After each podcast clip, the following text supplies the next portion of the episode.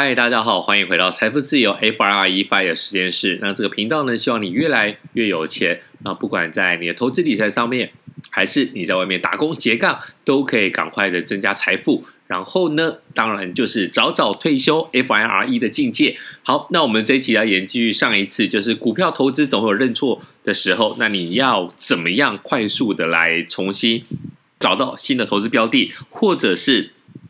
旧爱还是最美，你就回去。那上一集的反应其实相当的热烈。那么在很多网友的留言，我觉得也蛮有趣的啊。那其中有一个，我觉得真的把股票真的好像谈恋爱一样。那这网友的说法是说，如果我卖一张股票，结果呢还一直往上井喷，那赚了很多，就是涨了很多，但是这些钱我都没有赚到，我就再也不看这档股票，把它从我的观察名单里面给 delete 掉。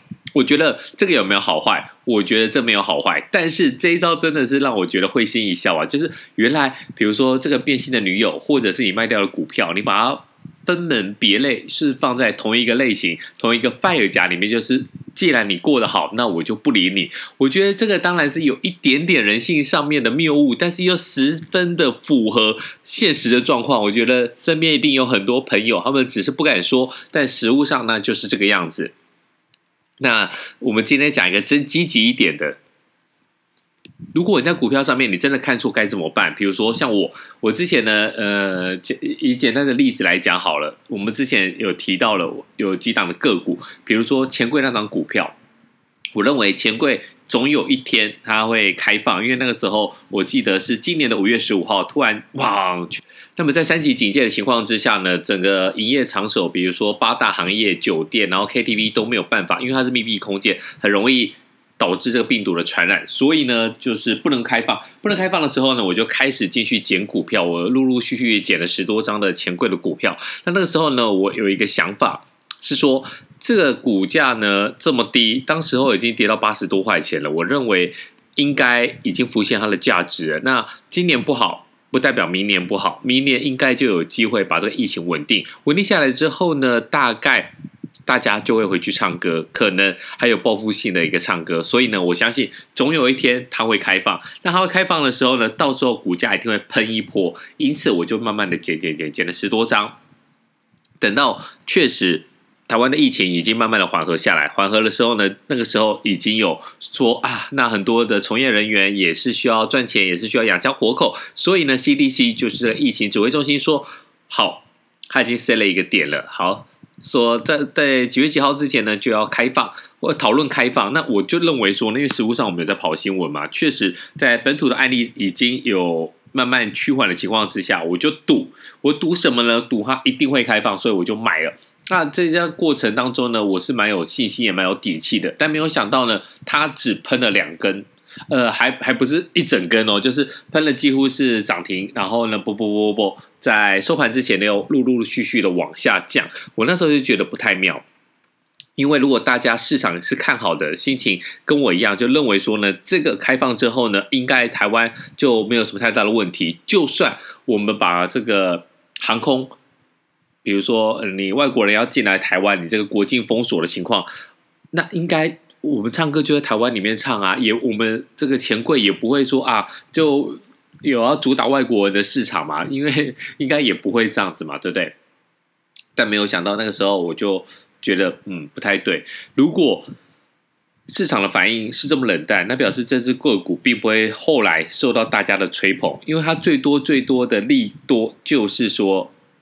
恢复营业嘛，那还不能饮酒的情况之下，酒水钱，然后这个饮食的钱，我觉得应该是可以吃东西啦。但是酒水如果不行的话，我当下是认为说可能赚不了那么多钱，因此我做了一件事情，就是在它涨那两天我就砍掉。因为它有点弱，就是它没有办法收盘在最高点，那留下来上影线，因此我就把它给砍了。砍了之后呢，我后来做了什么事情？我在它继续往下的时候呢，它一度降到了七十多块，我继续的慢慢的又把股票给收回来。不懂的人会觉得说：哇，你这样子在搞什么鬼？你这样子既然要持有，你就应该要长期的持有嘛。那你这样的话，不就是又怎么样？又增加了这个手续费，然后呢，那么就是白忙一场。但是。从我们做投资理财这么久来讲的话，我觉得付出了这笔手续费，那千分之一点二三五，这这个手续费来讲，对我而言，我觉得不重要，并不是说我们长期持有，然后呢，我们就可以短进短出，冲来冲去。那今日冲，呃，明日冲，有赚就冲。我觉得这个方法跟这个有点不太一样。你有没有觉得，你当你手上持有股票的时候，比如说你持有润红好了，或是持有网加 PC 用网加来讲，你会不会觉得，我只要在持有特定的股票的时候呢，我就会一直找市场上面新相关新闻的好消息？你为什么会这么做？你要找好消息来撑住你心里的底气。你做了一件事情。你不想被打脸，所以呢，你买了一档一档股票，不管是网家啊还是裕隆，你买了之后呢，你就会希望说市场上一直有利多，一直有好消息，不管它股价涨不涨，这些利多在你心里至少可以有一件事情来证明说呢，你不是错的，现在错的是市场，但是呢，股价是不会错的，股价就是一个考卷的答案。一翻两瞪眼，所以呢，你在持有这张股票的时候，不管是任何一张股票，你都会陷入这个人性的盲点跟误区里面。因此，我自己来做法就是说，这就是我的交易成本。我卖掉，或许我就不会再买回来，那我就不会陷入一个无限下跌，甚至呢，砍在阿呆股，或者是整只股票赔了六七十趴这么惨烈的一个状况。我要保有我的资本，我要留在市场里面，我要活下去。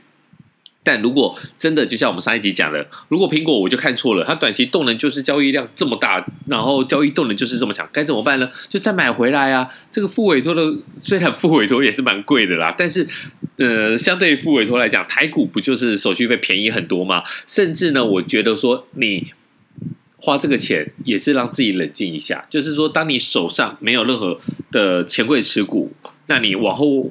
来的话，你又重新开始，你又 re refresh。我知道有些人可以做到说，心中呃手中有股票，心中无股价，但实物上我做不到，做不到怎么办呢？我就砍，砍掉之后呢，哎，我等个两天，等个三天，等到它股价更低的时候，呃，我又更想的，我想的更清楚的时候呢，我就可以厘清说呢，我到底要的是什么。如果我就是要拿这张股票，我要拿来存股，或者是呢，我要等明年的股利。现金股利进来，那我就是应该在低的低价的时候呢，尽量的吸筹。我把这些筹码给吸纳之之后呢，我就来等。甚至呢，我要等的，就是说，我不认为这个呃，钱柜的股股价呢，长期会低于一百二十五块。我觉得它回到一百二十五块，甚至翻倍到两百五十块，都是有机会的。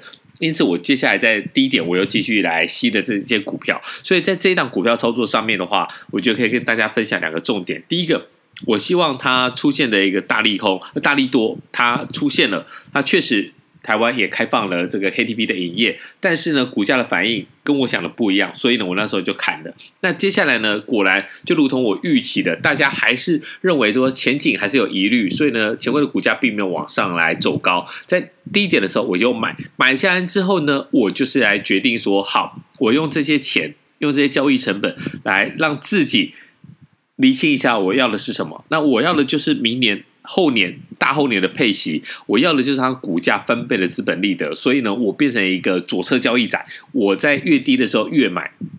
那这个有没有矛盾？我觉得你仔细来看，这都没有矛盾。我知道很多的那种基本交易派就认为说，哇，你这样的话就是一个摊平啊什么的。其实我觉得你只要有自己的一个策略，你应该要有自己的一个策略。对，你没有自己的策略，你会诶走不到路。就是你这样子，好像听人家说好你就买，听人家说不好你就卖，但是从头到尾你都没有获得在这一档个股的操作里面，或者是这一波的走势里面，你都没有找到自己的东西。我觉得就会非常的可惜。那。我们这个专题就是讲的这两集，第一个是苹果嘛，第二个就是我们个股操作。其实你不要把砍单或是停损这件事情想的这么好像洪水猛兽一样。虽然你可能会被大家笑一下啊，你当初看出过什么，但又怎么样？其实如果你怕被人家笑，我告诉你一个小技巧，你就不要告诉你买了，你不要告诉别人说你买了什么，你买在什么样的价位。你在赚钱的时候，你只要忍耐，不要去炫耀；你在赔钱的时候，人家就不会来笑你。因此，你就可以有更好的一个。弹性，你自己觉得做对的事情，你再去做，你就不需要说啊，我觉得应该怎样，我就做。你不要为了别人而去做操作。我觉得这个对我们来讲的话，你要长期留在市场里面，一定要学会这一招保命啊！那我们今天先讲到这里，那有任何的问题，再欢迎在下面五星留言。那我们下一集再见喽，拜。